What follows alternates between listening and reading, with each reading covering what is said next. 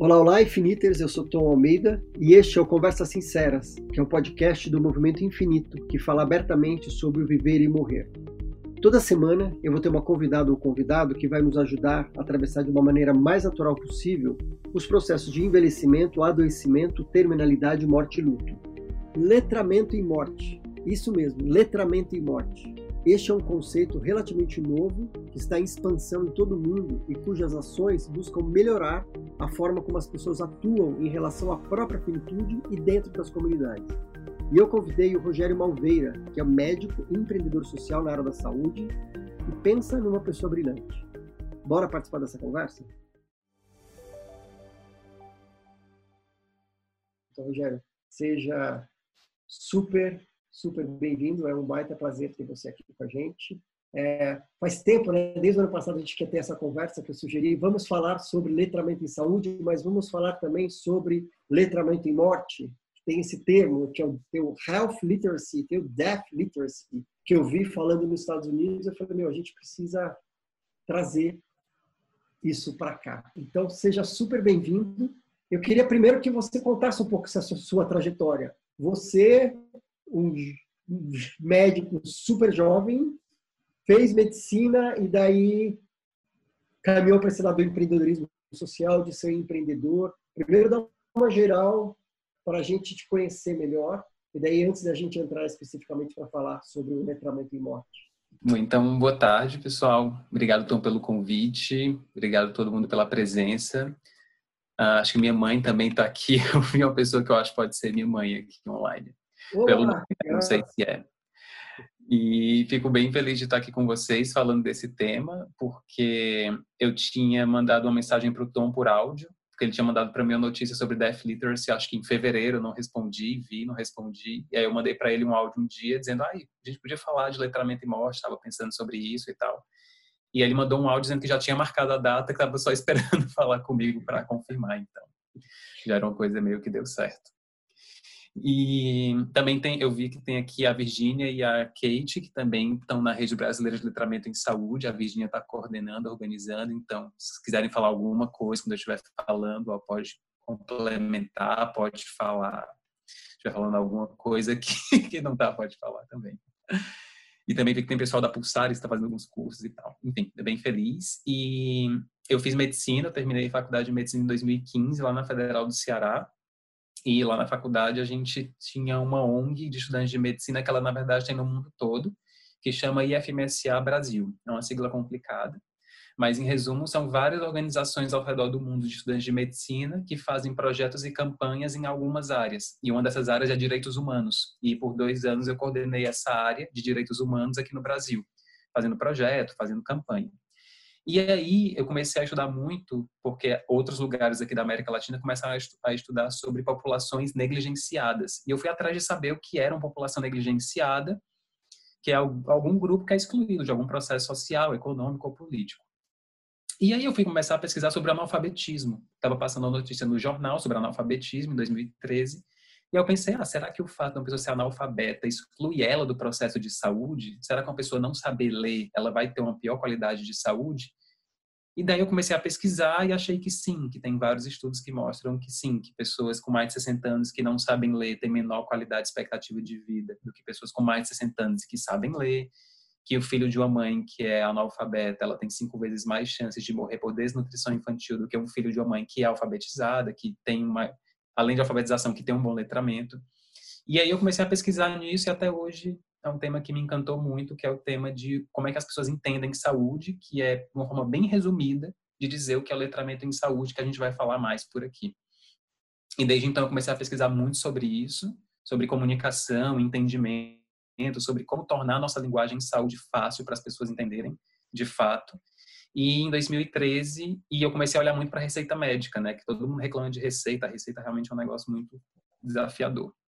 E aí eu comecei a organizar a receita, né, com imagem, com pictografia, com design de informação, com outras coisas.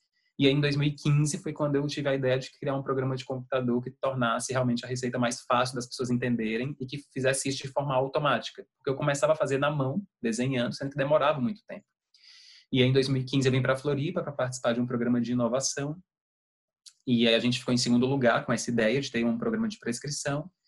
E depois, em 2016, me chamaram para passar três meses aqui em Floripa. Passei bem para passar três meses e estou até hoje aqui em Florianópolis, de Fortaleza para Florianópolis. E por isso estou aqui.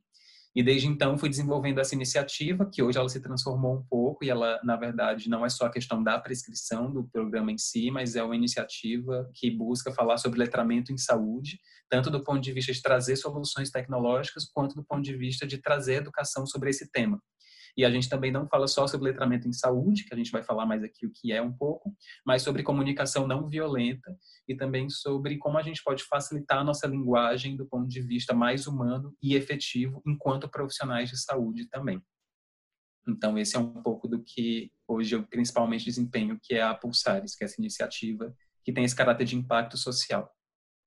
Sensacional. É, então, explica para a gente um pouquinho esse nome, letramento em saúde que seria, assim, traduzindo em, de uma forma bem prática?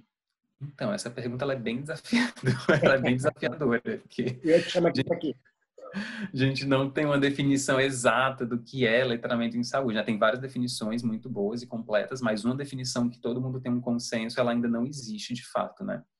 E antes de falar do que é letramento em saúde, eu gosto de fazer uma, de que a gente pense um pouco antes da gente de eu explicar e a gente decorar o que é o conceito, né? Mas que a gente pense um pouco. Então, é, primeiro de tudo que a gente sabe que a gente hoje na saúde, quando a gente vai medir uma pessoa enquanto o que é que ela sabe, normalmente na anamnese a gente pergunta até qual é o grau de educação dela, né? O quanto tempo ela estudou. Então é muito comum a gente saber, ah, essa pessoa foi até o ensino fundamental, foi até o ensino médio, por aí vai.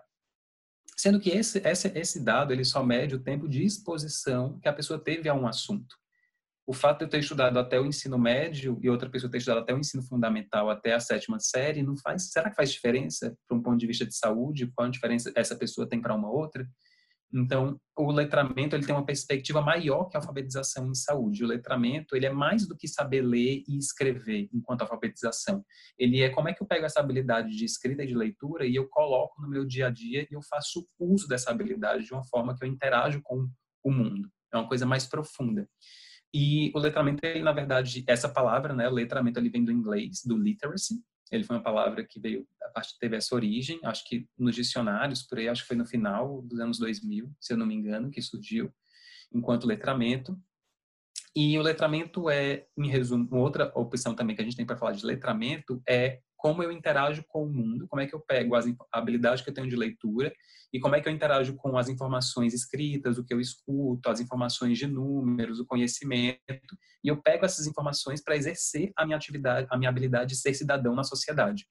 E aí, em 92, nos Estados Unidos, eles fizeram uma pesquisa de alfabetização, de, de, de, letramento com as pessoas com mais de 16 anos.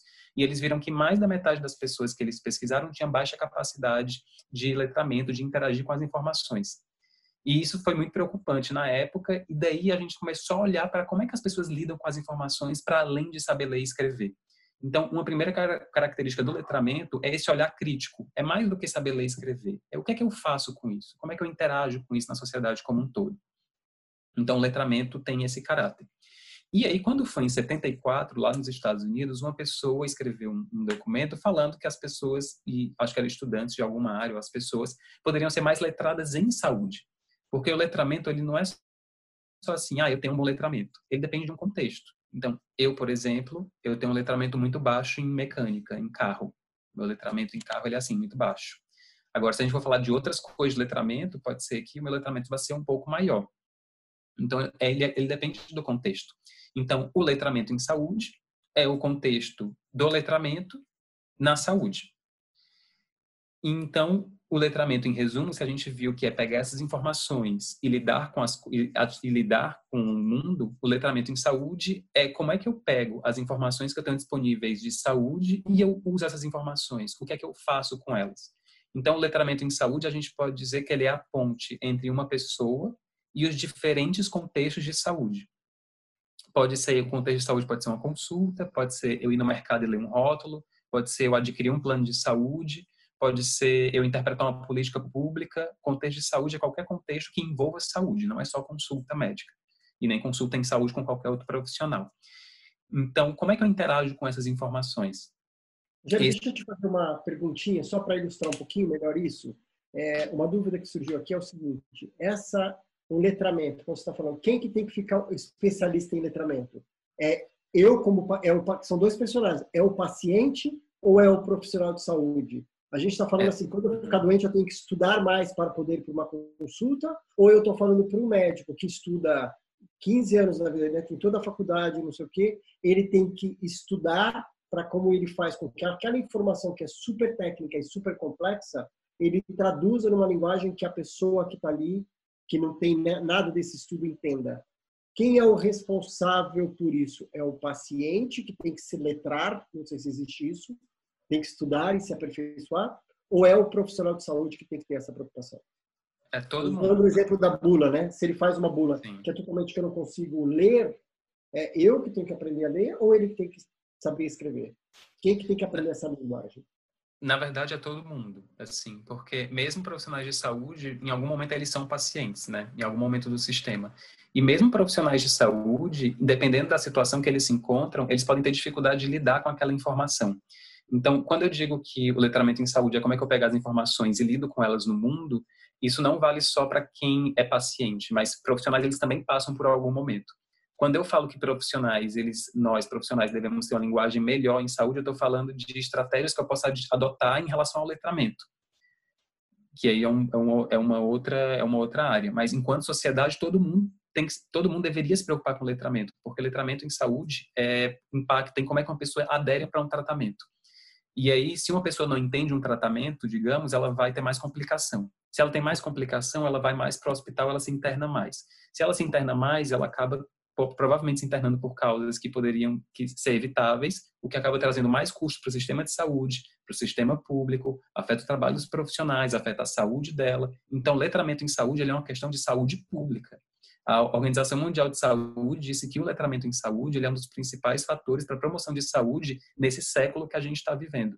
E muitos, pelo menos quatro pesquisadores consideram o letramento em saúde como sendo o sexto sinal vital da saúde além da pressão, da temperatura, do batimento cardíaco e da respiração, dos quatro e da dor, né, que é tido como quinto sinal vital. Então, o letramento em saúde é uma coisa vital na sociedade que a gente vive. E aí tem um esquema que eu quero compartilhar aqui. E aí esse gráfico bem rápido, não vou me estender nesse, nesse nesse esquema aqui, mas ele é um gráfico de um estudo que ele que é da Sorens, que é inclusive a diretora hoje da Associação Internacional de Letramento em Saúde da da ILA ela, ela fez em 17 definições de letramento em saúde. E aí o que é que, ele, o que, é que ela fala nesse gráfico? Ela diz que o letramento em saúde, ela, ele vai depender do, do conhecimento que a pessoa tem, da competência que ela tem e da motivação que ela tem para aquele contexto. Então ela vai pegar esse conhecimento que ela já tem, as competências que ela tem e a motivação que ela tem, e ela vai usar para fazer o que? Ela vai usar para esse círculo vermelho que está aí. Ela vai usar para acessar as informações que chegam para ela, para entender essas informações, avaliar o que elas são, para aplicar essas informações em saúde no contexto dela. Então, e isso é a definição mais que a gente tem que eu acho bem completa. Então, eu vou pegar meu conhecimento, competência e motivação e entender as informações em saúde. Isso no contexto de cuidado em saúde, no momento que eu estou lá como profissional, no contexto de prevenção de doenças, que é um contexto que pode ser fora do profissional de saúde, por exemplo, coronavírus. Como é que eu me previno do coronavírus? Quais são as informações que eu enxergo? Como é que eu entendo? O que é que eu faço na, na prática disso? E na promoção de saúde, que é como é que eu pego essas informações e entendo o que é vitamina D, o que é praticar exercício, como é que eu pratico exercício de fato. Então, o letramento ele tem tanto uma perspectiva individual do que é que eu, enquanto pessoa, faço, quanto populacional. O que é que nós, enquanto sociedades, fazemos e entendemos enquanto coronavírus? O que é que a gente faz em relação a isso que a gente está vivendo agora? E essa questão de como é que eu entendo as informações, ela vai impactar em como eu uso o serviço, qual é o comportamento que as pessoas têm, como é que elas participam das decisões ou não. E o letramento ele muda ao longo da vida, porque uma pessoa que está no final de vida, por exemplo, ela precisa ter conhecimento de outras coisas quando ela tinha 30 anos, por exemplo. Então, o letramento ele tem essa perspectiva de o que é que eu faço com essa informação. E ele tem níveis também, né? Eu tenho o letramento que ele é básico, o interativo e o crítico. O crítico ele é o nível mais alto de letramento. É, ele serve para o empoderamento pessoal e coletivo. E o que a gente está vivendo agora, enquanto sociedade com esse coronavírus, é o reflexo do quão a gente não fala de letramento em saúde e o quão isso está prejudicando a nossa sociedade. porque a gente está vivendo agora uma pandemia, que nós todos estamos envolvidos enquanto sociedade, e que pelo fato da nossa sociedade Brasil ter um letramento em saúde crítico baixo, a gente está com dificuldade de lidar com essas informações e com esse sistema. Então, se antes eu já tinha uma dificuldade das pessoas entenderem se elas devem ir no posto de saúde, numa UPA ou ficar em casa, imagina agora numa pandemia que é ideal você é recomendado você ficar em casa e pessoas buscam sistemas de saúde com queixas que poderiam ter ficado em casa por uma questão de um baixo letramento em saúde. E isso é culpa delas? Não, isso é responsabilidade da nossa sociedade como um todo, porque nós não tratamos disso no nível social. E é, o fato da gente não ter uma educação formal de qualidade que olha para a questão do letramento e nem ações de, outros níveis ajuda com que isso aconteça. E é uma responsabilidade nossa coletiva. Não é culpa daquela pessoa que não teve acesso. Nós, enquanto sociedade, deveríamos olhar para isso, porque letramento em saúde é essa perspectiva crítica e social também. Eu acho que esse é uma eu acho que esse é um ponto de vista do que é o letramento em saúde. Eu acho que o que eu queria que eu quero deixar de mensagem é que ele é uma visão crítica e de como as pessoas lidam com as informações. É mais do que saber ler e escrever, é mais do que ir no médico e entender o que o médico fala, é como é que eu interpreto um rótulo, como é que eu escolho um alimento que eu vou comprar, como é que eu pego as informações que estão disponíveis na mídia e interpreto. Isso tem diferentes níveis de letramento, né, do mais básico até o letramento crítico. Então, o letramento ele é um conceito complexo e ele é relativamente recente, né? Até 2017 no Brasil tinha menos de 40 estudos. E ano passado foi que começou, a gente começou a formar a Rede Brasileira de Letramento, que tem a Virgínia, a Kate aqui também, que tá para justamente trazer esse tema à tona, porque ele tem uma importância gigantesca, né? É muito importante. Muito mesmo. É, ótimo. Deixa eu é, trazer um pouco para um, por exemplo, são é, muitas vezes notícias que correm, né, no, no, grupo de WhatsApp da família, no Facebook e tudo mais. Por exemplo, uma médica, uma geriatra, que ela pega uma embalagem do remédio e ela desenha, faz um código de cores, ou ela escreve, desenha a lua e tudo mais. É, isso é uma forma de letramento, certo? Que ela está é uma ela tá estratégia. é uma estratégia, é uma estratégia de letramento. Ela está entendendo que aquela pessoa que está na frente dela e até um olhar empático e compassivo de que essa pessoa, se eu não facilitar, se eu não digerir, se eu não traduzir isso, essa pessoa não vai aderir ao tratamento. Isso, porque o entendimento ele é grau A para a pessoa fazer um tratamento, né? Ele é o principal grau de evidência para a pessoa aderir a um tratamento ao entendimento que ela tem. E aí, a gente quando fala de letramento em saúde, a gente tem muitos mitos ao redor do letramento em saúde, né? E o primeiro mito, um mito que eu acho muito válido, é que a gente acha que só a gente acha que as pessoas que não entendem são pessoas que têm menor nível social e econômico. Quando na verdade isso não é o que acontece. Primeiro, porque nos Estados Unidos, a maioria das pessoas que têm baixo letramento são as pessoas nativas e as pessoas brancas. E também o letramento ele depende do contexto. Então, por mais conhecimento, competência e motivação que eu tenha, vai chegar algum momento no sistema de saúde em que eu não vou ter o entendimento daquilo que está acontecendo e eu vou ficar me sentindo perdido. Não vou ter acesso àquilo de fato. Tem até um depoimento de uma enfermeira que passa por um câncer, que ela diz assim: parece que eu não sei de nada, parece que eu não estou entendendo o que está acontecendo aqui porque naquele contexto específico ela está passando por uma outra, uma outra situação de vulnerabilidade emocional, enfim, fragilidade, que ela pode não estar entendendo de fato. Então, o letramento, ele também tem esse contexto que ele depende, ele, ele pode ser dinâmico na relação em si. Uhum. Então, por mais conhecimento que eu tenho, vai chegar um momento que eu posso não entender direito pelo aquele contexto que eu estou passando. E o letramento ele não é exclusivo de uma classe social econômica. Ele tem um, tem comportamentos de risco que eu posso entender se aquela pessoa tem um letramento maior ou menor, tem, tem modos de medir o letramento, mas enquanto julgar as pessoas e aquela pessoa não entende, essa entende, isso não bate no letramento. E isso é um dos grandes desafios enquanto profissional de saúde, até porque a gente tem uma expressão que eu já ouvi muito falar, que é, ah, aquele paciente é desorientado, para falar de uma pessoa que não entende. E a gente acaba estigmatizando quem é que entende e quem é que não entende. E o grande disso é que existe a vergonha das pessoas de falar que não entenderam, porque a gente vive um sistema de saúde que ainda tem uma relação de poder muito forte, enquanto profissionais e pacientes. E essa relação de poder acaba criando campo para vergonha existir. Então as pessoas têm dificuldade muitas vezes de perguntar as coisas. Então quanto mais eu criar um campo de segurança para as coisas serem perguntadas, melhor eu consigo criar uma relação humana e efetiva com, a, com as outras pessoas. Perfeito. É, e tem um outro ponto que eu já falei com você, que a gente não vai entrar, não quero me aprofundar, mas a gente está entrando no tema, que é quando a gente fala sobre também cuidados paliativos, que eu sempre falei que a gente tem que conversar sobre como desenvolver técnicas de letramento em cuidados paliativos.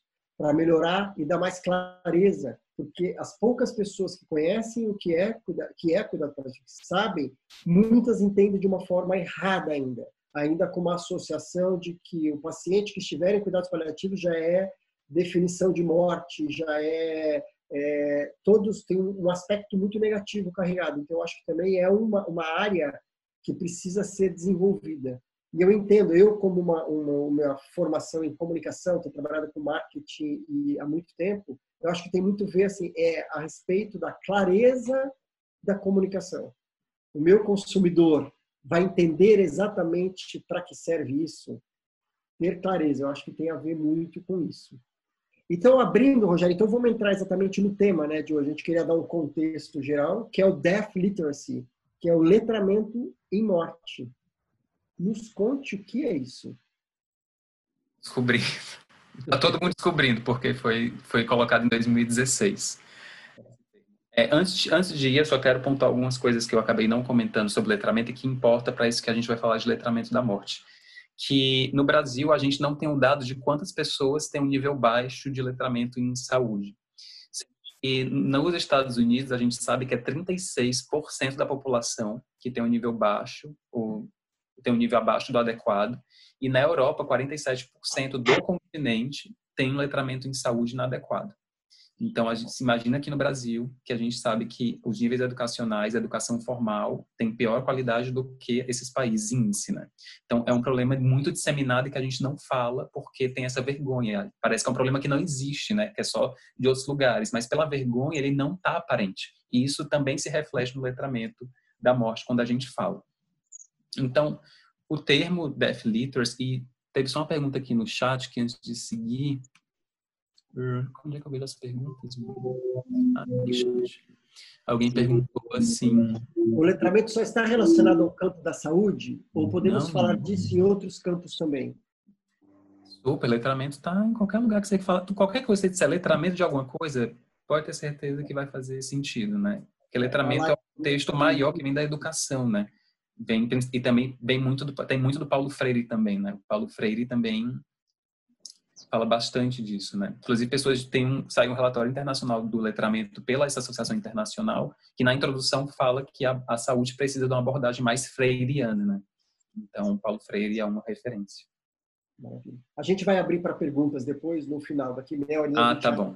Vai a gente focar, senão a gente não consegue Tá bom. Então vamos lá. Sobre letramento, sobre Deaf Literacy foi um termo que surgiu em 2016 na Austrália por uma universidade de lá publicou um estudo e ele fala nesse estudo de 2016 que saúde pública, enquanto a gente fala de cuidados paliativos, os cuidados paliativos eles ainda têm um caráter muito institucionalizado.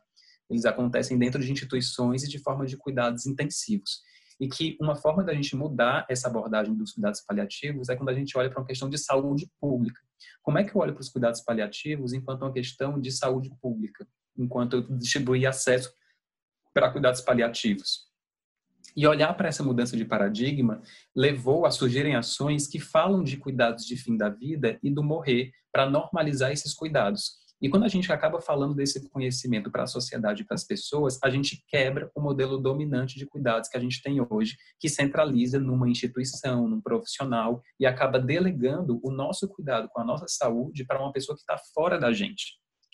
Então, o Death Literacy ele já, ele já surge com essa visão crítica e que quebra com essa visão de que cuidados paliativos é dentro da instituição e que, na verdade, ele acontece quando a gente fala disso na sociedade. E muitas ações começaram a surgir ao redor do mundo que falam sobre cuidados paliativos, sobre morte, sobre morrer com a sociedade. E quando a gente fala disso, começaram a surgir comunidades compassivas, principalmente na Inglaterra. E o objetivo dessa comunidade compassiva é de trazer cuidados paliativos para a esfera pública, para as pessoas saberem o que é cuidados paliativos de fato. Sendo que essas ações, é muito difícil a gente entender qual é o impacto dessas ações quando eu falo disso porque não tem meios de medir ainda que a gente consegue dizer qual é o impacto de eu fazer uma roda sobre cuidados paliativos, por exemplo.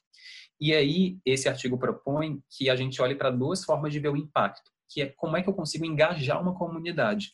E quando eu falo de engajar uma comunidade, é como é que eu crio processos para que existam se formem laços e se formem redes que possam propiciar esse cuidado em cuidados paliativos para as pessoas em si.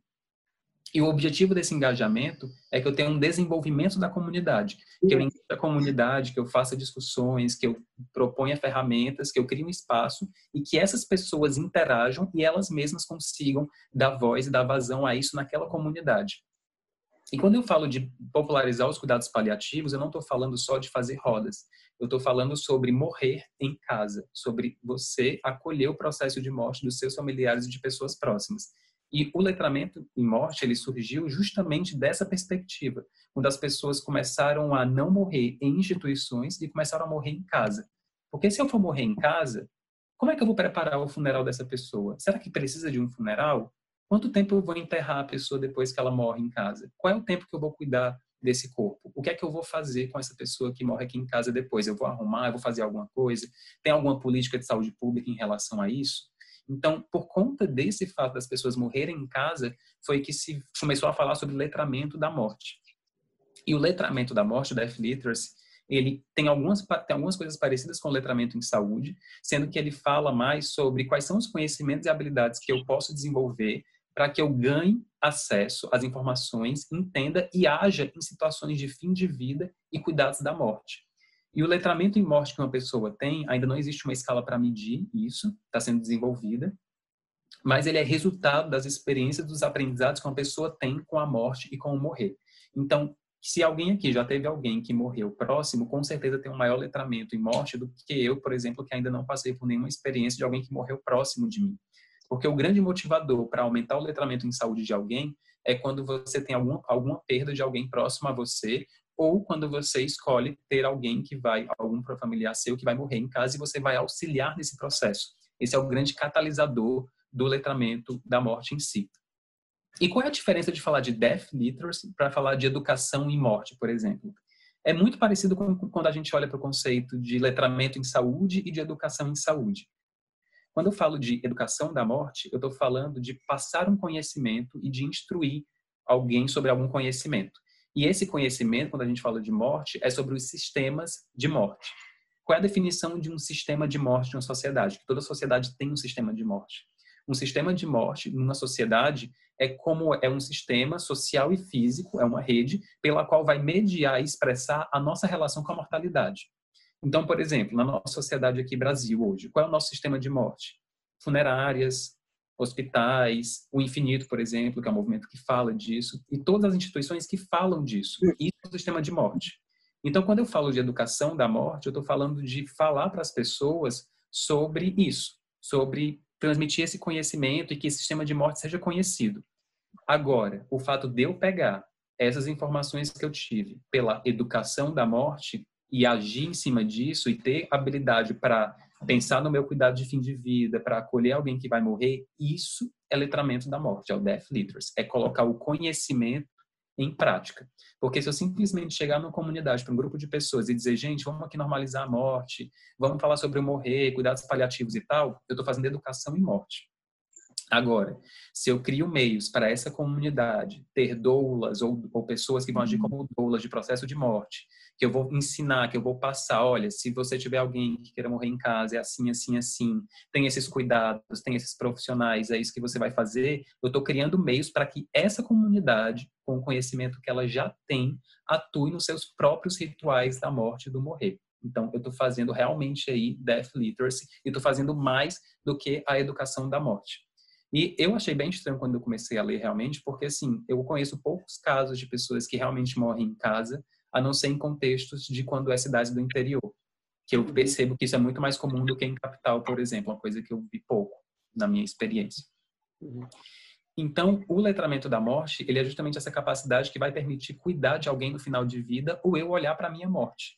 E mesmo pessoas que nunca tiveram conteúdo técnico e profissional de cuidados, quando elas começam a pesquisar as informações e se engajam no cuidado de pessoas próximas, elas conseguem exercer a habilidade de cuidar de alguém no final da vida. Então, não necessariamente eu preciso ter um conhecimento prévio. Eu posso me empoderar das informações e agir em cima delas. E esse estudo de 2016, que trouxe esse, esse termo do Death Literacy, ele foi um estudo que foi baseado em seis anos de conversas em profundidade com pessoas que atuavam como cuidadores de pessoas em final da vida. Tanto cuidadores informais quanto cuidadores formais que a gente conhece na sociedade, como médico e profissionais de saúde. E ele viu, por meio dessas 308 conversas, de que o letramento da morte ele tem quatro componentes principais que parecem componentes que a gente tem no letramento em saúde no meio, que é o conhecimento, a competência e a motivação. Tá dando para acompanhar? Eu tô falando rápido, tá? Tá tranquilo? Esse estudo Death Literacy eu vou colocar aqui.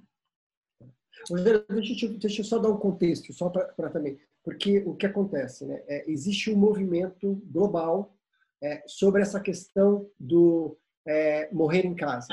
É que começou o, o, esse movimento que se fala da boa morte, o movimento de morrer em casa, de resgatar as outras formas de rituais funerários, tem o, o movimento do green burial, que é o, o, enterrar de uma forma mais ecológica, mais natural, mais é, relacionado com a natureza. Então, acho que tudo isso vem nesse movimento. Então, eu não sei o que começou o quê, mas acho que tudo isso está acontecendo, que foi um movimento de pêndulo, onde a morte era muito próxima, todo mundo ah, convivia com isso, com a evolução que a gente teve com a medicina, etc., que ela é muito bem-vinda e foi ótima, é, a gente acabou se distanciando demais. É quase como se a sociedade perdesse este conhecimento. Então, Sim. agora o que a gente está fazendo é trazer de volta este conhecimento. É, então, acho que isso é um movimento que está acontecendo.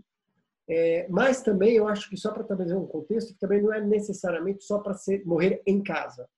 Por exemplo, eu, na minha experiência pessoal, das três mortes né, que eu tive da minha mãe, do meu primo e com meu pai, eu fui ficando letrado. Eu fui tendo conhecimento. Então, com a minha mãe, eu tinha nada de conhecimento, então ela morreu da forma como hoje a maior parte dos idosos tem, tem morrido. E com meu pai, com o conhecimento todo, ele não morreu em casa, mas ele morreu, a gente conseguiu criar uma situação porque eu tinha poder, eu tinha conhecimento para conversar com os médicos, falar, não, ele não precisa ir para UTI, ele vai ficar no quarto. Não, eu acho que é realmente o momento de sedar ou não. Então eu tava, tinha conhecimento que daí eu tive possibilidade de impactar no morrer e na morte dele. Então também acho que isso para também não ficar com uma coisa que assim, o letramento de saúde é morrer em casa, não. É como é que a gente promove e participa desse morrer. A gente não fica refém desse processo. Isso, isso. Eu estou falando mais do morrer em casa porque foi por conta desse movimento de morrer em casa que começou a surgir, que surgiu o, o Death Literacy, né? não necessariamente é morrer em casa, né? Porque o morrer em casa ele é a expressão máxima da quebra do modelo que a gente vive de institucionalizar uma pessoa, né? Então, por isso que foi dessa foi dessa perspectiva que veio o Death Leaders, que tem uma perspectiva muito crítica, inclusive, né? E que é justamente o que a gente está vivendo agora com essa pandemia, né? Que a gente agora está tendo um movimento de ser autônomo. Eu cuido do meu do, do meu da minha situação, da minha casa, do da minha alimentação. Então, por que, que eu não cuidarei? Por que, que eu não posso cuidar da minha morte, trazer essa responsabilidade para mim também, ou das pessoas próximas, né? Porque quando eu, quando eu me, comecei a me inteirar mais do Death Literacy, eu fiquei realmente pensando assim, eu acho que eu nunca parei para pensar sobre isso. E, e aí é por isso que veio com, com, com, a, com a morte em casa de pessoas próximas, porque o grande catalisador do Death Literacy, ao contrário da educação em saúde, é justamente alguém morrer próximo. Porque educação em saúde a gente tem na sociedade, né? As, nas escolas a gente fala um pouco disso e tal. Agora, a educação para a morte a gente não tem espontaneamente. A gente tem quando acontece essas, essas situações por ser um tema tabu. É, né? Só querendo é, fazer uma observação, eu sei que aqui hoje na sala está o Peçanha, é, que ele faz um trabalho sensacional de educação em saúde nas escolas, já faz alguns anos, eu sei que ele está aqui, eu vi ele em algum lugar aqui, no, nas, ele já faz um trabalho, ele é super percursor desse trabalho é, é, no interior e ele tem um movimento nas redes sociais super fortes falando sobre isso também. É lindo o trabalho. De educação da morte. É. Ah, tá. Não. Educação da é. morte, um letramento, mas é uma porta, né? É uma, um caminho aí. Estou por aqui, estou por aqui. Aê, que bom te ver, seja bem-vindo. Parabéns pelo trabalho que você faz. Nossa, Obrigado. parabéns, que realmente Obrigado. é bem. Obrigado, Rogério, diferente. Quer que eu é... fale um pouquinho? Eu acho que não dá deixa, tempo. Né? Deixa a gente terminar, não, eu quero. Na hora que a gente terminar, a gente abrir as perguntas, eu vou abrir com uma fala sua e depois a gente abre para uma pergunta. Eu te agradeço. Não perder esse raciocínio aqui. Obrigado. Já tem algumas perguntas que eu vi surgindo que no, no final eu, eu posso responder também. E deixa eu só colocar mais uma, um contexto, Rogério, que eu queria te ouvir. É, agora, nessa situação que a gente está vivendo, né? É, Covid, coronavírus, está chegando cada vez mais perto, né? Que antes era lá longe, agora, tipo, as pessoas... Eu tenho, hoje eu recebi três ligações de morreu meu tio, o que, que eu faço? Então, está perto. Hoje saiu o podcast do Finitude com a Luciana Dadalto e com a Sabrina, falando exatamente sobre isso, das conversas que, terem, que terão que ser abertas. Semana que vem, no dia 16, a gente vai ter um Conversas Abertas com a Luciana Dadalto e a Cláudia Inhaia, que a gente vai falar justamente sobre essas conversas que tem, tem que ser abertas. Por exemplo, se acontecer alguma coisa, se eu pegar o corona, o que, que eu quero? Quais são as minhas escolhas? É, qual hospital me levar? Eu quero ser entubado? Eu não quero? Não, não, não, a gente vai abrir. Isto é uma técnica, é uma ferramenta de letramento? É, como que isso se encaixa? Como é que você definiria isso? Essas conversas isso é uma ação, isso é uma ação social em letramento da morte. Eu vou, é o que de novo? Isso é uma ação social de letramento da morte. É um dos componentes do letramento da morte. Ele é, ele é justamente essas ações. Eu vou até compartilhar a tela e, e vou mostrar o que tem lá fora de letramento então, da morte. Nos conte, então. É, então, o Death Literacy foi visto que ele tem quatro dimensões. A primeira é na área do conhecimento. Quais são os conhecimentos que eu, te, que eu posso ter acesso? E quais são os conhecimentos que eu posso ganhar em, com, com, quando eu vou olhar para o meu letramento de morte? Para como é que eu vou justamente, lembrando que é letramento da morte, é pegar os conhecimentos e habilidades, desenvolver, ter conhecimentos e desenvolver habilidades para acessar informações, entender e agir em situações de fim de vida e cuidados da morte, tanto pessoal quanto de comunidades em si. Então, o primeiro é o conhecimento. É não institucionalizar a morte, é tomar a morte para si, é o meu processo. Eu não vou delegar totalmente para alguém de fora. Eu posso escolher morrer no hospital, mas é por minha escolha. Não é porque acabou que foi assim, porque é a normose que a gente vive. Então, quando a gente tomar esse conhecimento para si, a gente entendesse que, por exemplo, na época das pessoas quando foram morrer em casa, elas começaram a planejar o processo. Quais são os remédios e equipamentos que existem disponíveis? Quais são as políticas públicas que falam sobre morrer em casa? Que é permitido ou não enterrar ou funeral, por exemplo? Quais são o que é cuidados paliativos? Quem é que precisa? Então isso é o conhecimento. A outra são as habilidades que eu vou ter. Então, as habilidades são como é que eu vou prover cuidado para alguém de cuidados paliativos? Seja um cuidado emocional, seja cuidado de alguém que está aqui, seja alguém que eu conheço que passou por isso. Como é que eu vou me conectar com a pessoa que, por exemplo, alguém que eu conheço que morreu, se for numa situação de casa, algum familiar? Eu vou arrumar a pessoa, eu não vou? Como é que eu vou lidar com o corpo depois disso? Ou mesmo se eu estiver no hospital, eu posso tocar a pessoa, a pessoa já vai para fora, eu não posso tocar como é que eu negocio serviços, por exemplo, de morte, de funeral, essas coisas? Como é que eu falo com essas pessoas? E principalmente a habilidade de conversar sobre a morte ou morrer. É uma das principais habilidades. E uma habilidade também que destaca junto com essa, que eu fiquei bem curioso, porque fala sobre essa questão da vergonha que tem no letramento em saúde, é que os cuidadores e as pessoas disseram na, nesse, nesse estudo que elas tiveram que demonstrar confiança e assertividade para os profissionais de saúde para as decisões dela valerem e serem validadas, para não serem tão questionadas, porque elas relataram que, pelo que eu li no estudo, eu suponho que elas foram questionadas quando elas falaram assim: ah, eu quero isso, eu quero ficar em casa, eu não quero ir para tal lugar. Os profissionais questionavam as pessoas. Então, a habilidade de demonstrar essa confiança assertividade é uma habilidade também.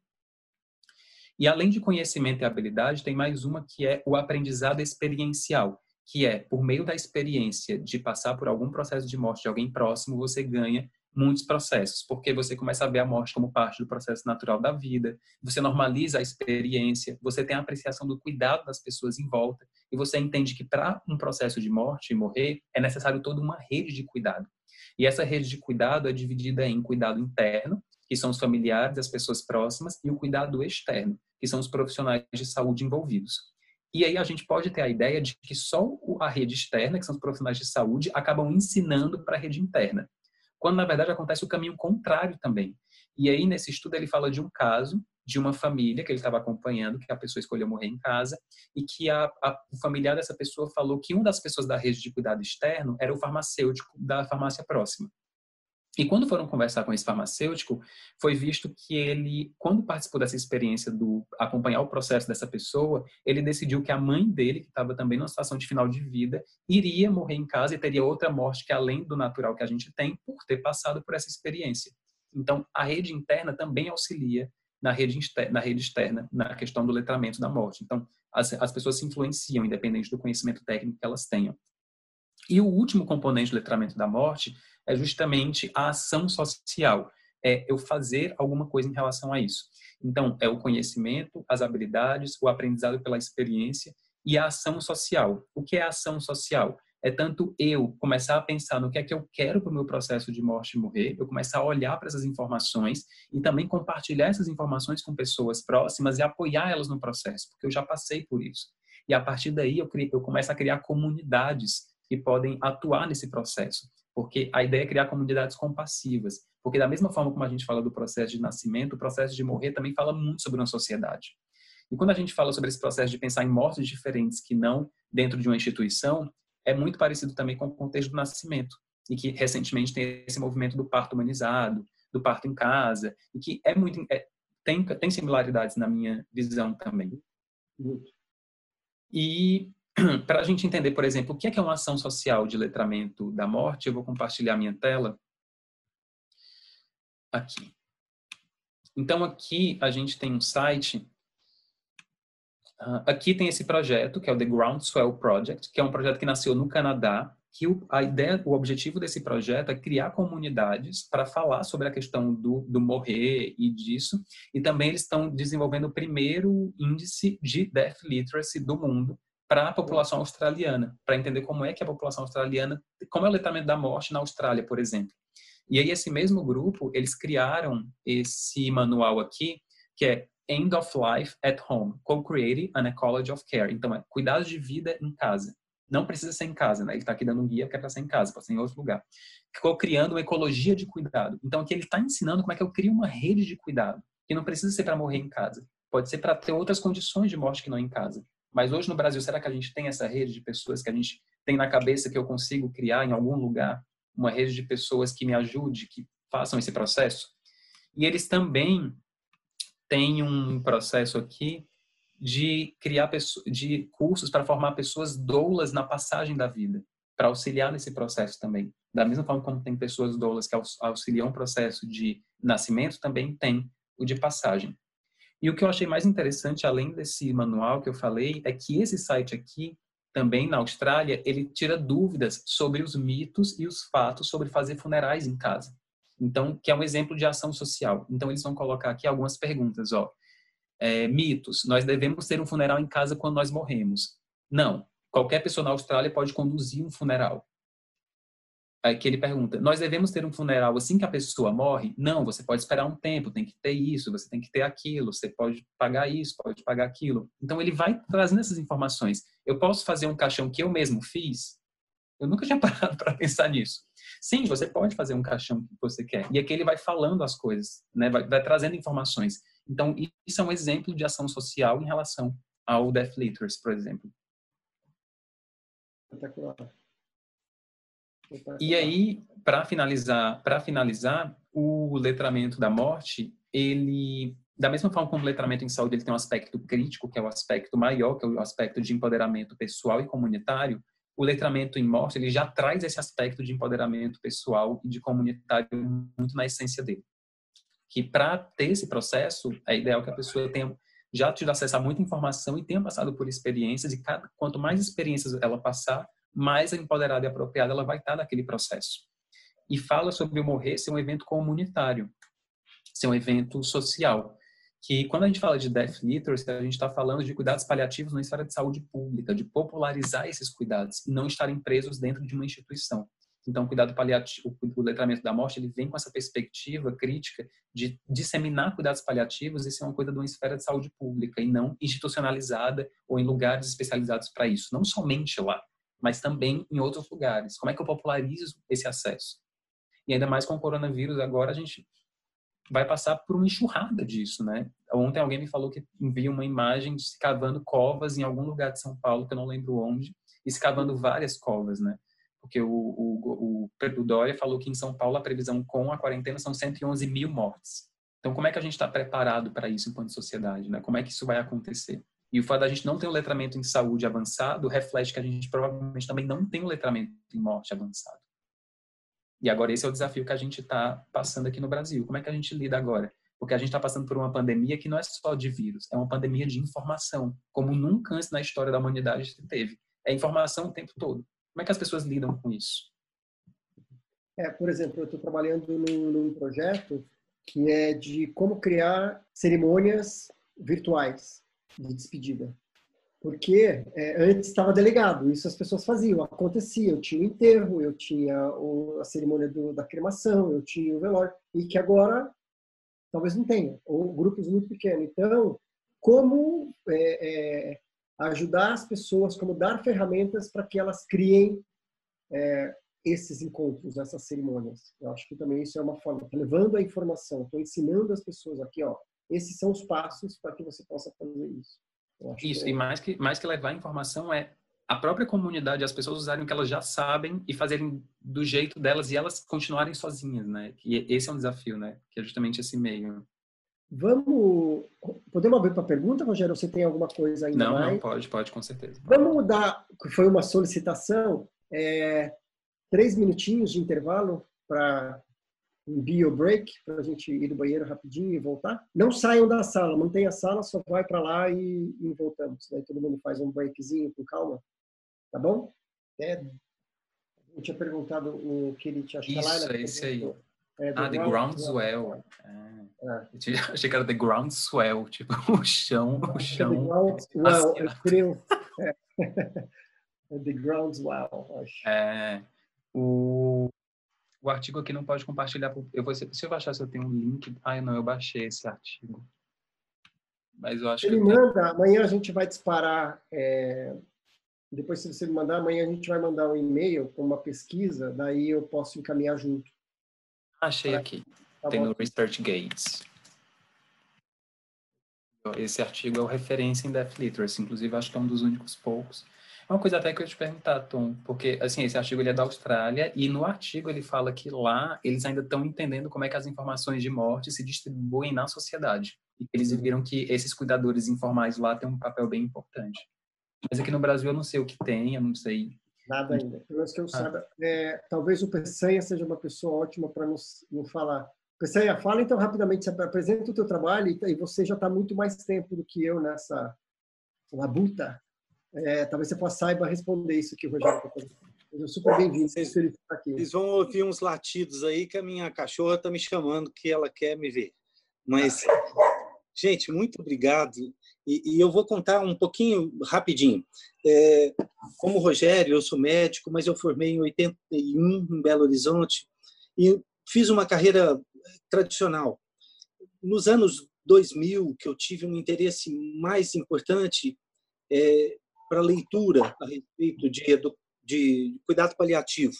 Eu comecei a fazer leituras é, individuais, assim, procurei o, o, é, fui procurando conhecimento até que eu percebi que eu não estava pronto para aquilo, para receber aquele conhecimento. Eu acho que eu não estava merecendo. Aí fiz uma graduação em filosofia para tentar melhorar pessoalmente e essa graduação me levou a, a um esse cuidado paliativo ele tinha que chegar hoje eu estou no interior de São Paulo uma cidade pequena de, dois, de 25 mil habitantes chegar no hospital, eu acabava que eu não estava conseguindo. Então, de uma forma intuitiva, e eu não sabia se ia dar certo, eu fui para uma escola pública para falar de educação para a morte para o ensino médio. Esse, essa escola pública foi onde eu estudei. Minha mãe era professora de português e literatura. Eu tinha uma paixão muito grande por essa escola e fui bem acolhido. E no final das contas, uma coisa que era intuitiva está com oito anos e passou a ser essencial no currículo desses alunos. Aconteceu que as pessoas próximas a mim e que foram me conectando é, conheceram o projeto. A Ana Cláudia Arantes veio aqui em 2016, abriu o ano 4 e aí validou todo um, processo que a gente estava fazendo de intuitivo. E alunos que estão saindo, eu não sei para onde vão, mas alguns vão para a área da saúde, tem gente fazendo medicina, já tem gente formando em medicina é, com esse passado da educação para a morte. Tem tido, está dando a gente, eu não posso falar de, nós não publicamos nada a respeito disso, mas o feedback que a gente recebe das pessoas que, que veem o projeto, o, o Tom falou é, a respeito de, de, desses velórios, quase que um velório drive-thru, é, é, a gente trouxe aqui há dois anos a Nazaré Jacobucci, que é uma estudiosa em luto. É, e foi muito curioso porque ela mesma ofereceu. A gente tem um grupo fechado no Facebook que chama Educação para a Morte. E ela falou: Peçanha, eu quero ir aí. Eu falei: que bom. Só que ela mora na Inglaterra e eu estou no interior de São Paulo. E ela vinha para São Paulo para passar um mês. E aí nós trouxemos ela aqui. Foi lindo. Ela falou sobre luto e perdas nas mídias sociais. Então as coisas vão acontecendo e não duvide se eu trouxer o Tom em Cajuru. Eu, eu Parece só convidar que eu vou. Logo, ainda mais logo que acabar isso aqui, eu vou estar louco para ir para algum canto. Então, só convidar tô, que eu vou. Já estou imaginando que acabar o Covid, eu vou ter que chamar e, e conhecer vocês e vou esbarrando nas pessoas e tem sido maravilhoso. Então, se quiserem conhecer um pouquinho, a gente só tem esse grupo, que é um grupo fechado no Facebook, que chama Educação para a Morte. É, vai ser aceito com, muita e eu vou garimpando algumas coisas que eu vou colocando lá, mas vocês vão ver algumas coisas que a gente já fez. Muito grato, Tom, por eu, por eu poder me expressar. Obrigado, obrigado, Rogério, pelo conhecimento. Lindo o teu trabalho.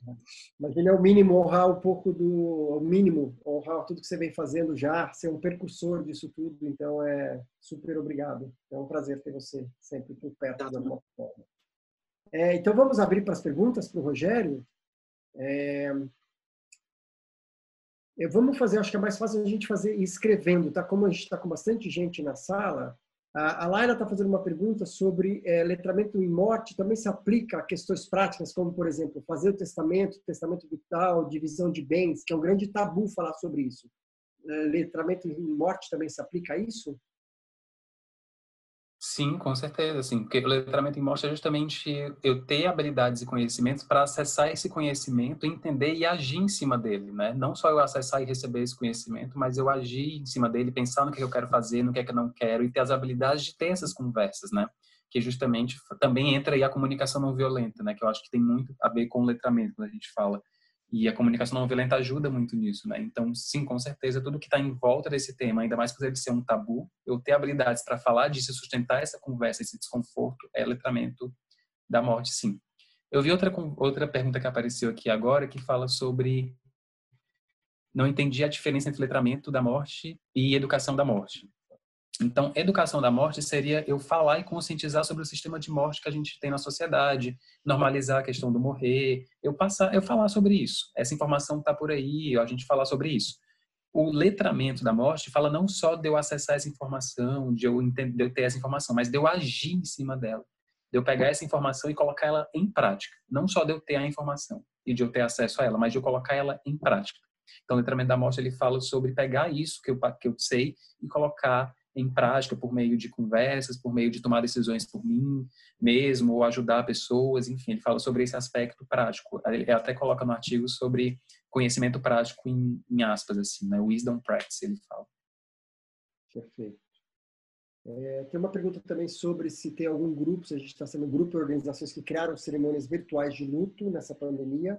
É, por enquanto, eu não tenho nada oficial. É, eu estou participando de um grupo americano e canadense que tem várias iniciativas começando a acontecer, mas e eu estou trabalhando numa iniciativa também, que acho que a semana que vem já vai ter alguma coisa, é, mas nada oficial que eu tenho ainda, é, que eu saiba que tenha chegado até mim. Só uma outra diferença também de, de letramento e educação da morte bem importante, que a educação da morte ela entra muito no mecanismo que a gente já vive de, por exemplo, passar informações e, e não considerar o contexto daquela pessoa. Então, dizer, ah, tem esse cuidado aqui no hospital, você pode fazer isso, você pode fazer aquilo. Né? O letramento da morte fala de você criar na comunidade meios das pessoas se apoiarem nos processos de morte. Ele fala, mais do que eu passar uma informação, eu criar relações e comunidades que elas mesmas vão conseguir se organizar em relação a isso. É, dar, é, é conseguir criar espaço para a autonomia das pessoas. Então, o letramento em morte também tem esse caráter. É, eu, na, no início do projeto do, do Sarau, na semana passada, eu tive o Alexandre Silva, Alexandre Nelson, a gente estava falando sobre comunidades compassivas, que é um projeto que a gente faz no Rio de Janeiro. É, e tem exatamente esse conceito, que a gente entra entendendo o que já está acontecendo, então não é chegar e falar nada do que está acontecendo, é reconhecendo todo o trabalho que já acontece, reconhecendo a cultura daquele espaço e daquele ambiente, e ver como que a gente pode dar o suporte para promover e amplificar o que eles precisam, mas eles vão dizer o que eles precisam. e a gente tem tempo para entrar e tempo para sair. E isso é muito claro. A gente vai entrar, vai dar o suporte, depois a gente vai sair para que esse projeto também, a gente vai implementando esse conceito para que o que já acontece na comunidade ele continue acontecendo, é só amplificar, só dar mais poder para aquilo que já acontece.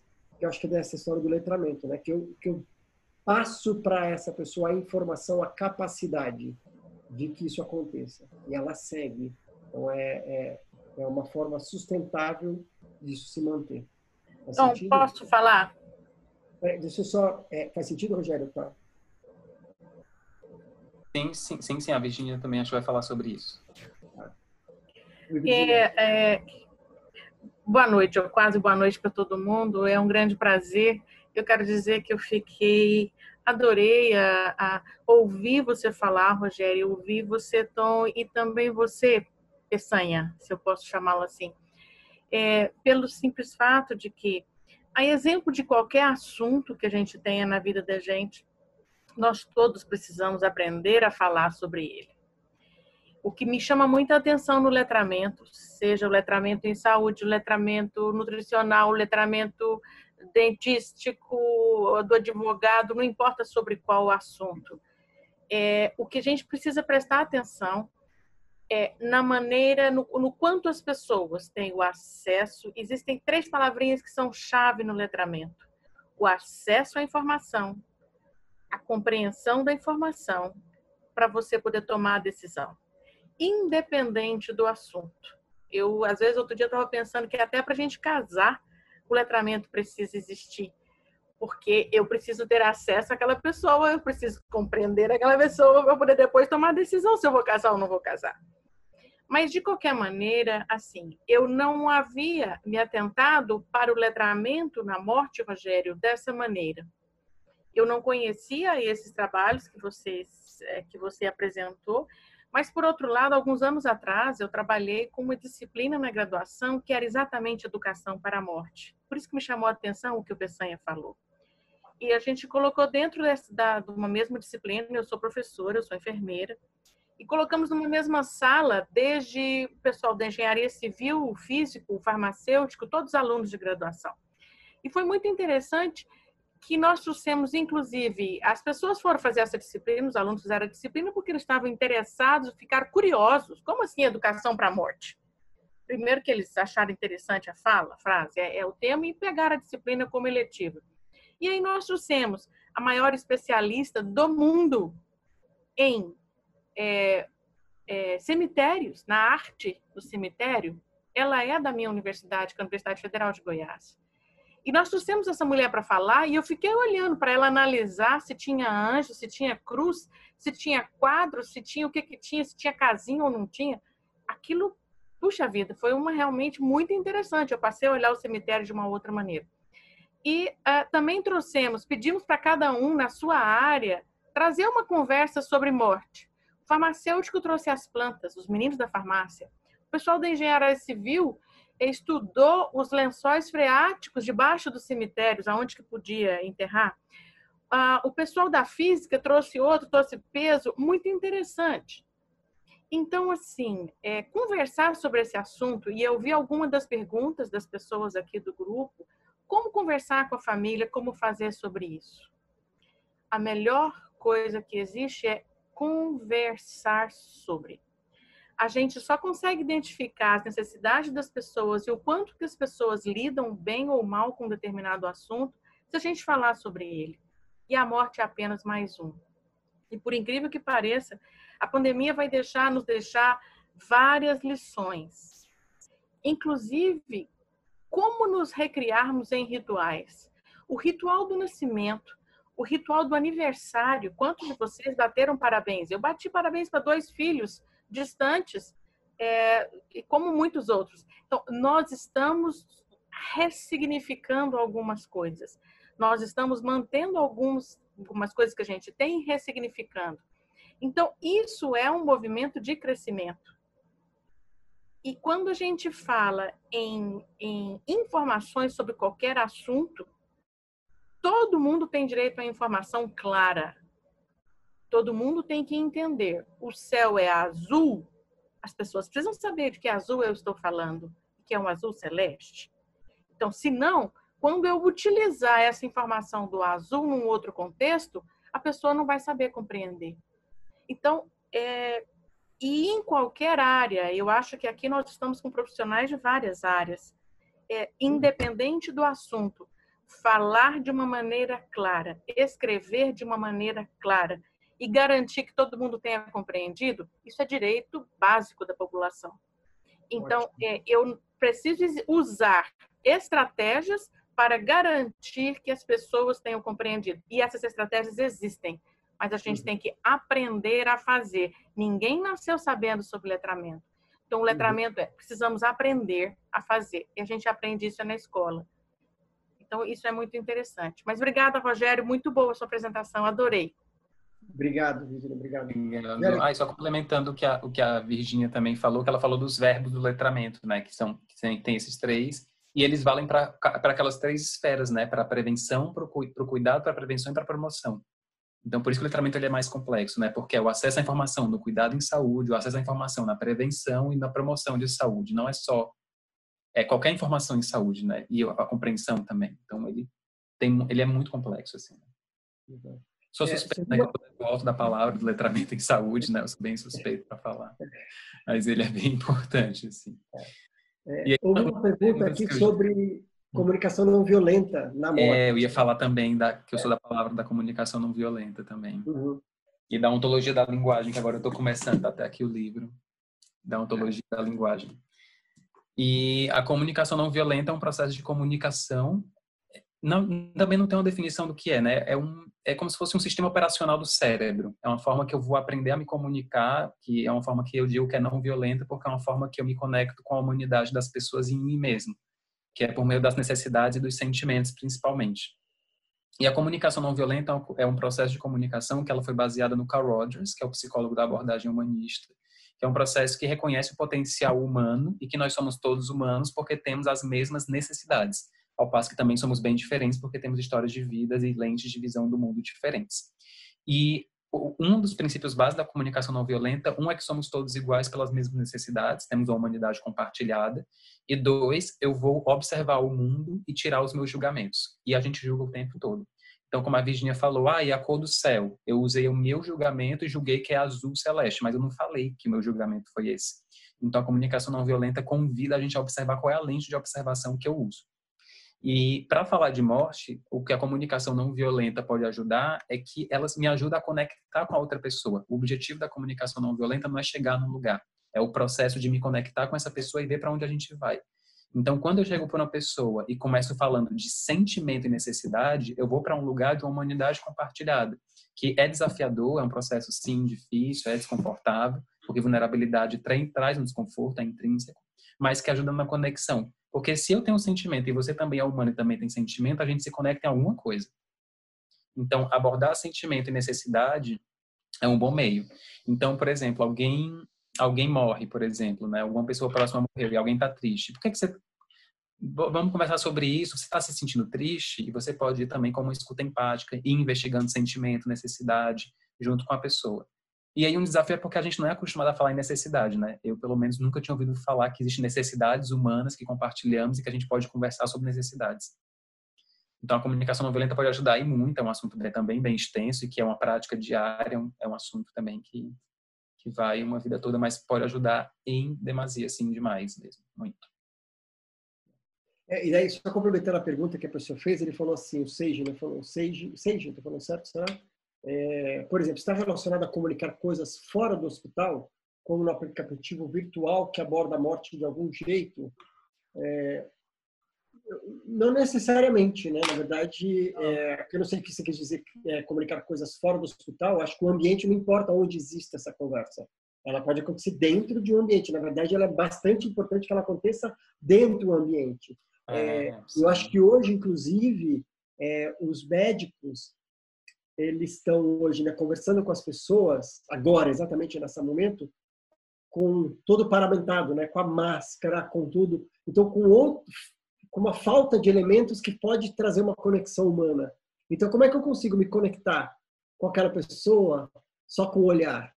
Então, como é que, então, como a linguagem, eu tendo clareza também das palavras da comunicação violenta, não violenta, né? É o poder delas para eu poder comunicar e acessar essa humanidade compartilhada que você fala, né? Que hoje é, é isso, né? É um desafio. É, mas comunicação é 70% comunicação não verbal, né? Então, é. por mais que não tenha um rosto e tal, então, talvez eu vi um profissional de saúde colocou a foto dele na, na frente do, dos equipamentos. Então, é. É. tem algumas outra, outras formas, tem, tem, tem, alguns outros meios que a gente pode conseguir chegar é. nisso, né? É, mas é, mas é um contexto novo, né? É, ah. Tem, que, que, que, traz conforto. Aquele médico a, a, olhando esse médico, qual que, que expressão ele está passando. Então, acho que tudo isso é, é novo né, nesse cenário. Então, talvez acho que talvez as palavras agora os profissionais se sentindo com menos recursos, talvez eles prestem mais atenção, cuidem com mais carinho das palavras, talvez. Ah. Um, um, desafio também na comunicação não violenta da comunicação não em geral é porque a gente aprendeu uma forma de comunicação que a gente pode dizer que ela é violenta por toda a nossa vida, né? Então a gente não fala de sentimento, a gente enfim, tem várias questões. E a mesma coisa acontece quando a gente fala de morte, por exemplo. A gente aprendeu um formato. E a gente é interessante para o letramento, para essa visão crítica, que a gente reconheça que a gente foi colonizado, que nós somos colonizados do meio de agir, do meio de falar, do meio de morrer, do meio de nascer. Se a gente não tiver com essa postura crítica de reconhecer que a gente foi colonizado com uma forma de pensamento tradicional, eu não tenho como substituir isso por outras formas e ter acesso a essa informação e reconhecer o quão valioso é isso. Então, o primeiro passo, tanto para a comunicação não violenta, para letramento e para tudo, é reconhecer que nós fomos colonizados com uma forma de comunicação. E que se a gente escolhe fazer diferente, a gente escolhe criar um caminho novo. E que isso pode ser, pode ser desconfortável, vai ter algum desgaste, mas tendo, tendo consciência disso é mais fácil de seguir. Rogério, deixa eu é, te fazer uma pergunta. É, mais uma reflexão para a gente fazer em conjunto aqui. No grupo que a gente fez, assim, num dos encontros semana passada, surgiu é, esse cenário do, do, corona de um certo preconceito que vem acontecendo, por exemplo, com pacientes que estão contaminados, deles serem, ao, ao invés de serem acolhidos pela, por, pelo potencial deles serem transmissor, é, de sofrer preconceito, de serem, de ser julgado, é, de, de ter um tratamento bastante agressivo é, isso também tem acontecido, a gente ouviu já com profissionais de saúde também, né? Que o profissional de saúde lá no hospital está salvando, mas aqui no meu prédio ele é uma ameaça de ser um potencial é, transmissor. Como é que você vê essa forma da gente mudar essa linguagem, os termos, em vez de ser um infectado, é um, sei lá, será que tem algumas palavras, alguma forma, como é a gente poderia começar a se educar? Não sei, é uma reflexão, acho que não tem essa resposta ainda, mas o que você acha disso? É, eu não. É bem desafiador mesmo, assim, não. Não sei, teria que falar com o Mar. Nem sei se o Marshall, né, que foi quem criou a comunicação não violenta. É. Não sei, vou tentar, vou, vou imaginar aqui. É, olha, não, não, obviamente que não tem uma pergunta, vou falar o que eu acho. Né, que não passei por nenhuma situação dessa, então não tenho uma vivência experiencial disso ainda. Mas o, o que a comunicação não violenta traz, uma das coisas que pode ajudar é que quando eu entendo que as pessoas têm os sentimentos e as necessidades são responsabilidades delas e não minhas, eu consigo separar o que é meu e o que é do outro. E que, além de sentimento e necessidade, os julgamentos que uma pessoa faz é pela lente de observação dela. Então, quando eu me conecto com os meus sentimentos e os sentimentos daquela pessoa, e eu olho para o que é que eu sinto, o que aquela pessoa sente, ao invés de, vixe, essa pessoa pensa isso de mim ou eu estou pensando isso da outra. Quando eu saio do pensamento e eu vou para o sentimento que é mais aqui embaixo, eu tendo a me conectar mais com ela. Então, ao invés talvez da gente julgar, por exemplo, essa pessoa, por exemplo, assim, ai, essa pessoa está chamando ela de infectado. Por que você está chamando ela de infectado? Você está se sentindo inseguro porque ela pode trazer alguma infecção para você? E talvez trazer essa consciência para o sentimento e, e para a linguagem substituir o infectado para a pessoa com possibilidade de estar tá infectado, talvez trazer isso para a realidade, né? Ninguém sabe se a pessoa está infectada ou não. Existe uma possibilidade de ela estar infectada e trazer essa linguagem cada vez mais para o fato concreto, né? E não para a nossa idealização, para o nosso julgamento. Acho que são coisas que podem ajudar. Uhum, perfeito. Acho que o PC levantou a mão. Você tem alguma coisa, PC, a respeito disso? Tenho, tenho uma, uma é, um caminho que talvez tenha algumas respostas. Não tem muito tempo, eu comecei a acompanhar um grupo da Slow Medicine. É, esse grupo tem um site. Eu vi que o Rogério tem já é, parceiros, é, já tem. Eu vi na sua página do Facebook que você tem a Slow Medicine como e, e, e uma das coisas da, das discussões e de textos são muito bem filtrados os textos. Eu sugiro para as pessoas, se quiserem, tem o site da Slow Medicine, é www.slowmedicine.com.br e eu acho que vai ter muita coisa interessante. É, é, é uma forma muito crítica e, e o slogan da, do Slow Medicine é um slogan que me chamou muita atenção, que é a medicina hipocrática mesmo é uma medicina sóbria, respeitosa e justa. Eu, eu amei isso e combina muito com os cuidados paliativos e combina muito com as coisas que a gente discute, combina com o Tom, combina com o Rogério. Então, assim, eu acho que vale a pena dar uma olhadinha lá e eu estou apaixonado com o movimento e estou muito envolvido. É, os posts deles no, no Facebook é, do José Carlos do José Carlos, que é ótimo, eu já encontrei com ele, já foi no Cine Clube da Morte, ele é uma pessoa incrível, é, são excelentes, ele sempre traz textos. Eu também acompanho um grupo da Slow Medicine nos Estados Unidos, que quem lidera é aquela Kate Butler, que é uma escritora que tem uns livros que eu tive até o prazer de conhecer lá em dezembro. A gente conversou, até convidei ela para vir para o Brasil. Ela falou, quem sabe? É, eu acho o movimento super incrível também que mais, pessoal? A gente já está encerrando. Eu queria saber se tem mais algum comentário. A gente tem mais alguns minutos. É, alguma pergunta mais, uma, um comentário para a gente poder encerrar? Rogério, você tem mais alguma coisa, algum comentário para encerrar? Tenho, tem algum tem um comentário a mais, mas antes eu, eu queria perguntar para a Virgínia se ela quer falar um pouco da rede, da rede brasileira de letramento em saúde. Legal. Se ela, se ela quer falar um pouco disso. Eu penso, Rogério, que a gente não pode perder a oportunidade de divulgar a criação da rede brasileira. É, a rede começou com um movimento, ela foi criada o ano passado e começou com um, um, grupo de profissionais que estavam preocupados com a maneira com que os, os pacientes compreendiam ou não compreendiam o que a gente falava. Cada um de nós tem histórias mirabolantes em relação à maneira como as pessoas compreendem. Tem uma, uma me marcou bastante, que foi o fato de uma jovem é, que queria usar um método anticonceptivo e foi ao profissional e saiu de lá com uma receita, inclusive deram um anticonceptivo. Mas ninguém falou como é que ela para usar aquilo. E ela pegou e colocou na vagina. Então, assim, histórias como essas é, chocam a gente, que é da área da saúde, e é, muitas pessoas começaram a conversar como é que é isso, como que a gente pode fazer diferente, e por que é que muitas vezes a gente faz campanhas e campanhas e campanhas, o Ministério investe um monte de dinheiro e as pessoas é, continuam fazendo as coisas iguais. Então, esse movimento a gente começou a estudar e fomos ver que existia o letramento em saúde. E foi assim que eu achei o Rogério. Eu achei o Rogério é, lendo sobre o assunto e achei ele relacionado a, as receitas médicas, que também é um grande problema entre nós. Você pega uma mãe que pegou um remédio que a criança para tomar e escreveu lá VO, que para nós seria via oral. Ela achou que era via ouvido. Então, o remédio que era para a criança beber, ela colocou dentro do ouvido da criança. Porque ela entendeu que era daquele jeito que era para fazer. Então foi assim que eu achei o Rogério, com a grande dificuldade que as pessoas têm em tomar. Só vai tomar o remédio todo dia de 8 em 8 horas. Então, ele toma de 8 de manhã e 8 da noite. Então, esses são exemplos simples de grandes problemas que a gente tinha. E assim, começaram aqui no Brasil e a gente começou a estudar e nos encontramos vários pesquisadores que estavam estudando sobre esse mesmo assunto. Então, o ano passado a gente criou, está fazendo exatamente um ano, né? Nosso aniversário esse mês da Rede Brasileira de Letramento em Saúde. E ao longo desse tempo, são profissionais de muitos locais do Brasil.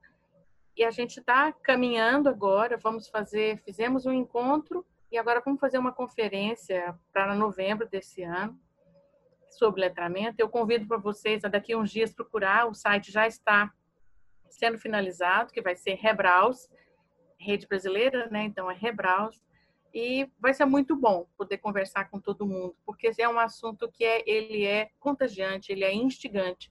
e diz, tem relação com tudo que a gente faz na vida, seja qual seja a sua profissão, conseguir que as pessoas compreendam, se comuniquem da maneira adequada é fundamental. Então, eu agradeço a oportunidade de ter falado. Que bom que você falou, Rogério, para as pessoas poderem compreender. Todo mundo é bem-vindo à rede. Muito obrigado. Obrigado. Uma última pergunta, Rogério. Tem uma pergunta sobre tecnologia. O que, que as tecnologias impactam no letramento para a morte? Ah, tecnologia é meio, né? Tecnologia é meio, a gente faz o que a gente quiser com ela, né? Agora, acho que veio essa pandemia para a gente usar a tecnologia porque ela tem que ser usada, né? Para o bem. Então, o letramento em saúde, ele, o letramento da morte pode ser usado a tecnologia para disseminar informações, para criar redes, para fazer isso que a gente está fazendo aqui, para capacitar. Ele só tem o intuito de conectar. Quem, quem vai usar a tecnologia é o ser humano. Então, é mais interessante saber o que é que o ser humano impacta no letramento da morte, o que é que o ser humano com acesso à tecnologia impacta no letramento da morte porque a tecnologia ela mesma está parada. É a gente que vai escolher como é que a gente vai impactar o letramento da morte com ela, positivamente ou negativamente, né? Perfeito. Tem Muito só uma bem. coisa, Tom. Tom, tem só uma coisa. Usando é. a tecnologia, o exemplo da tecnologia, uma coisa é o que você disse, ou o que você escreveu, ou o que você postou usando a tecnologia. Outra coisa é o que a pessoa entendeu. E outra coisa é o que você pensa que ela entendeu. Então, veja que são três coisas totalmente diferentes. E a gente tem que prestar atenção nas três. Porque as pessoas entendem diferente o que eu disse e eu penso que elas entenderam outra. Então, é totalmente diferente. É, a gente encerrar, a pessoa falou que achou que abordar o lado do luto. É, também ela pode, pode ser usada, né, para acolher, a confortar, com certeza. É, e eu acho que, daí isso aqui não, não dá para a gente abrir, eu acho que é um outro tema, com certeza, mas eu tenho certeza, tá? Isso é uma visão minha, não tenho nenhum vazamento científico, mas quanto mais letrado, ou seja, o letramento, ou seja, quanto mais condições eu tenho de estabelecer uma conversa clara entre os personagens desse processo, seja o profissional de saúde, seja o paciente, seja o familiar, todo esse processo de morrer e da morte vai impactar positivamente no luto. Então, sim, isso leva a um luto mais saudável. Onde não existe conversa, onde não existe comunicação, muitas vezes vai impactar no não necessariamente no luto, no luto complicado, mas no luto talvez mais difícil de digerir. É, e se tem abertura para todas as conversas, que daí eu vou respeitar vontades, eu vou respeitar desejos, eu vou falar sobre valores, eu vou fazer, vou me conectar com as pessoas envolvidas. Inclusive o luto dos profissionais de saúde também ele pode ser mais saudável. Mas isso é uma visão minha aqui agora, tá? Eu não estou afirmando nada, mas eu acho que tem uma, uma um impacto importante. Rogério, muito obrigado Sempre um baita prazer estar com você é, nessa conversa. Eu acho que essa conversa ela é extensa. É, eu venho falando que a gente tem que cada vez mais se aproximar. Eu acho que a gente tem coisas para fazer junto. Eu acho que a gente tem que ampliar e levar essa essa informação, esse conteúdo para todo mundo para fazer a transformação que é necessária. Então, conte comigo, seguimos juntos. Queria agradecer a Virginia, que trouxe essa perspectiva. Muito obrigado. Peçanha, que participou também, muito obrigado. Agradecer todo mundo que participou, uma delícia. A gente teve aqui umas 80, 85 pessoas que participaram e ficaram aqui todo o tempo, então foi lindo. É, já foi uma pesquisa, deve estar chegando uma pesquisa para vocês por e-mail, e eu pergunto, peço realmente que vocês respondam, porque são algumas perguntas a respeito da experiência hoje, mas também do que vocês têm pensado e tudo mais que eu acho que as informações vão nos ajudar bastante. Então, por favor, nos responda. É, esse vídeo amanhã vai estar no YouTube completo, então vocês podem rever e compartilhar. Quanto mais pessoas tiverem acesso a essa informação, melhor. Então, super obrigado. Amanhã tem Death Over Dinner, um jantar, quem quiser jantar comigo. É, daí é um grupo pequenininho. Daí somos só oito ou nove pessoas. E é uma delícia fazer um jantar virtual e tendo essa conversa linda. Na quinta, conversas sinceras com Ana Cláudia e Ana Michele, que eu acho que está por aí, parece que eu vi ela por aí. É, então teremos a conversa com as duas musas, que vai ser incrível. A gente está com mais de 400 inscritos já. É, e hum, sexta-feira eu chamo de conversa sincera, sala beta. eu abro a sala sem nenhum tema específico e a gente vê para onde que vai, sobre o que, que a gente precisa conversar, tá bom? E semana que vem segue um monte de coisa. Um beijo para vocês. Até a próxima. Obrigado, viu? Até mais. Tchau. Tchau. Tchau. Beijo, beijo. Tchau.